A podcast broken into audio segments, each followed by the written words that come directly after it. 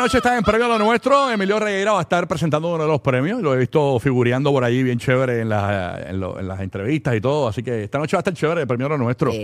Eje. Oye, eh, Burbu, vamos con las cosas que no sabías, infos totalmente nuevas y fresquecitas para que te enteres primero. Goku, dime algo de los indios. Ah, pues, está bien, papá, está bien, está bien chévere. Duro, todavía Zumba. viven, todavía viven. Mira, Coro, todo, todo lugar o todo país o qué sé yo, todo pueblo tiene como su Tito Kayak.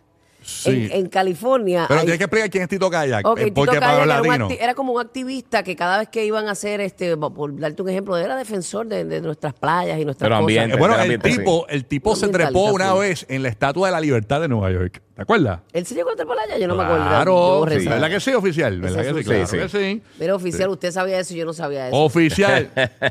Déjeme cantar pero- mi pero ¿Qué podemos canción. esperar? La gente se le olvida todos los detalles. Ustedes tienen que, tienen que ser como yo y Coscu. Eh, que saben- Hasta el de los mayas se sabe Goku, señores. Pues esta activista que es estadounidense llamada Julia Butterfly Hill, ella vivió en un árbol de más de 1500 años en California, el árbol de más de 1500 años, este por 738 días consecutivos para evitar que una compañía lo cortara. Era un árbol precioso. Wow. Pero inmenso, bien bello, bien bello. Incluso existe hasta un capítulo de Los Simpsons llamado Lisa y su amor por los árboles, que es en honor a Julia. Este, esta activista medioambiental vivió en la cima eh, de una milenaria secuoya en el norte de California durante esos 738 días. Imagínate eso, esa Wow. aventura. Pa- Solamente para que proteger el árbol. Exacto, protegiéndolo. Y lo logró. ¿De lo verdad? logró. Eh, Ujú. ¿El logró- árbol está todavía? Logró proteger el, el árbol y todo su, ¿verdad? Todo el ambiente alrededor. Que, Mm, ok. estaba alrededor ¿Sabes del que árbol. estaba viendo a, a este mucha- a este señor que en paz descanse, Frank Suárez? Y tú Ajá. sabes que está la- el revolú este de que tú tienes que hacer como que el ground eh, eh, con, la, con la grama. Ajá. Pues también eh, vi un video de eso que me salió loco ahí en, en- en Instagram. Abrazando un árbol. No, él dice que cuando tú puedas, eh, pe- pega tus manos a un árbol. Pero no- que no eso te debes da tener- una energía bien brutal. Pero porque- no debes tener celulares ni nada, ningún artefacto este así tecnológico encima, dicen. Ah, eso dicen. Sí. Ah, pero pero Para que yo no reciba sabía de eso. verdad. Ahora yo estoy como que caminando y corriendo cuando puedo. y descalzo, que vayas descalzo a la grama y, y frotes como que frotes tus pies, pero no debes tener celular ni nada tampoco. Exacto, eso dicen, que supuestamente coge la energía así de ¿Qué decía Frank? No, No sé después nada, pero yo le, yo le, yo le creí a Frank. Sí, no, porque él dice que el árbol, te- te- como que eso... eso muchas como de sus te teorías. Te transmite como que toda esa energía, esa cuestión, pegar las manos a un árbol. Eh, obviamente el árbol es vida, el árbol es vida, es un ser viviente. Aparte que te caiga encima. Sí, no, pero sí, no, no, esa es otra cosa. Con una bola de esas de, de, de- de polilla. De esas de- Exacto. de- Eso es otra cosa. comején. Exacto. Oye, un panal de abejas. Exacto. Pero, pero saben, si, si unas personas, si no hubiesen o no existieran este tipo de personas, porque, ok, nosotros, ah, no queremos que corten aquel árbol, no queremos que aquellas montañas las destruyan, pero quizás no hacemos nada. Y este tipo de personas lo hacen. Sí, y, sí, eso, sí. y eso, Claro, sí, eso es importante. claro. Héroes realmente. Oye, escúchate esto. ¿Quieres saber eh, qué se sentirá vivir en Marte? ¿O qué, se- sentiría vivir en Marte? Pues mira, la NASA lanzó la segunda convocatoria para vivir una simulación del planeta rojo.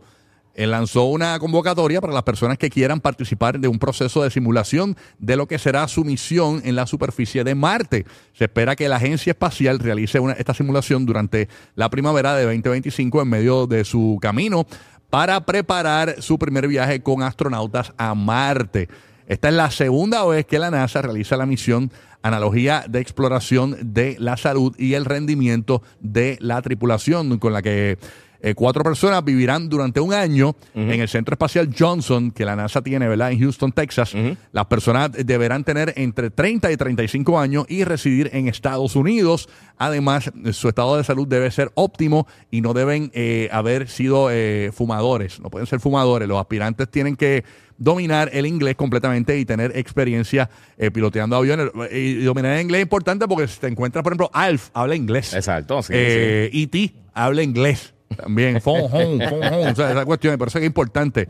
O sea, es una noticia que tienes que saber. ¿Tú sabes que yo hice eso? Ay, qué quieto, papá. ¿Oíste? Ah, ¿qué, qué hiciste? bueno, dicen que esa gente es la de, los- de la, la gira esa para ir allá, es la- son los de Ocean Gate. No, para, para la película, para la película de Matt Damon de, de Martian. Ajá. A mí me volaron para allá para hacer una. Un, eh, ¿Para en- Marte? No, en Utah. Ah, tienen, ok. en, ¿Cómo? en- en el desierto en Utah tienen, tienen como si fuera un.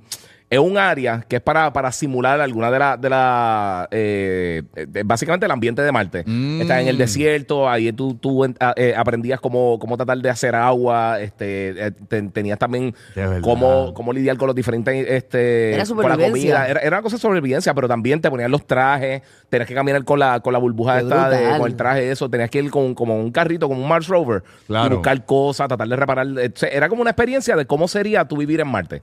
Entonces llevaban ahí a los astronautas para, para hacer como Sí. unos simulacros y unas prácticas de esas cosas. En, pero era bien metido en el desierto en Utah. O sea, era Wow. literalmente de un pueblito chiquitito, estaba como a dos horas, cuatro horas, algo así. eh, en una guagua bien metido en el desierto. Mira para allá, para que tú veas. ¿Te gustaría una girita así?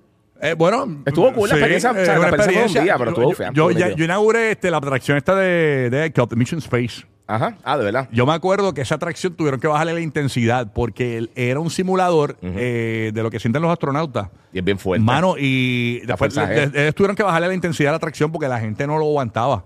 Y yo viví cuando arrancó la atracción con, con toda la intensidad. Eh, wow, es una experiencia brutal porque tú te sientes como que... Te dieron con toda la intensidad. Sí, me dieron duro. Este, Pero recuerda, así es que te gusta. ¿Tú no has visto, tú no has visto a la Pero, gente eh, que se los llevan en los jets de combate estos, gente civiles? No. Que tú ves que se desmayan atrás cuando empiezan con la fuerza G y eso, es el, el- complicado. el cuerpo es, tumba. Es que uno down. debe tener como que para ese tipo de, de experiencia, no sé, como que una antesala, digo yo. Pero es que como quiera, preparación. como quiera. Yo he visto, o sea, hay videos de tú los pilotos practicando y flac, y pierden eh, el conocimiento por un par de segundos, flac, y caen otra vez en tiempo.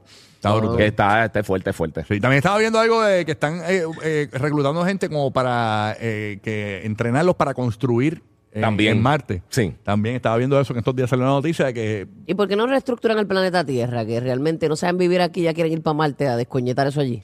Sí, Ay, ¿no? señor, ¿Sabes cómo es? fuego. Así es el humano. así es ¿Sabes el cómo humano. es? ¿Sabes cómo es Burbu? Así, pero verdad, hay que buscar eh, otra esquina, parece, porque eh, algo, No algo, cabemos, no cabemos. algo está pasando. Mira, mira, mira, dicen que algo está pasando. Mira, viene lo de este tipo, lo de. Ya viene con el no apocalipsis. es, no, Sí, no, no, sí. no, es para asustar, pero eh, allá, allá- no, ningún, ningún, quita, nena, quita eso. Te prende la alarma del Quita eso, quita eso. mundo. No, no, este, este chamaco, el de Facebook, eh, Mark. Zuckerberg, él tiene en. Hawái, tiene un bunker. Sí. Entonces, eh, estaba viendo un par de Debe noticias. tener varios bunkers De ese muchos condenado. famosos que Sí. tienen como que el, el, eh, refugio así todo. pues, y entonces estaban diciendo, no, algo va, va a pasar y que estos tipos ya lo saben. Están buscando la vuelta de cómo protegerse y toda la vuelta. Ay, yo me acuerdo de mi papá que siempre vivía con eso. Mi papá, mi papá escribió hasta un libro y, y decía que, que de- hablaba de eso. Y mi hermana y yo nos era que nos, nos reíamos, nos burlábamos prácticamente de él, chamaquita. Y todo lo que mi papá decía, todo ha pasado. Es una cosa tan increíble. A mí me gustaría tenerlo en vida y sentarme con él y hablar tantas cosas. ¿Cómo Porque que antes te yo era un decía? ¿Cómo que- ignorante que, lo que te- hacía era burlarme ¿Pero de qué él. te decía? ¿Qué te decía? Pues que teníamos que prepararnos, que todo esto iba a pasar, el, el como El calentamiento global y Ajá, todo. anti- anticipando todo lo que está sucediendo en el mundo. Y esto de los bunkers, él vivía este, que quería preparar uno full. Está brutal eso. Estaba en esa vuelta Mm. cuando, cuando murió. Ay, señor. Gigi, ¿qué te queda? Mira, mano, pues ayer eh, Nintendo tuvo una conferencia que básicamente yo estaba hablando en un Partners Showcase donde enseñaron varios títulos que van a estar llegando de compañía externa a Nintendo para la plataforma. Pero esto vino con cola porque eh, finalmente ya la semana pasada Microsoft había hablado que ellos van a estar tirando juegos para múltiples plataformas, para PlayStation, para Switch y todo eso. Y ayer anunciaron los cuatro títulos, que esto se había rumorado hace meses realmente, no, no lo habían dicho porque lo más seguro estaban planificando esta, esta presentación.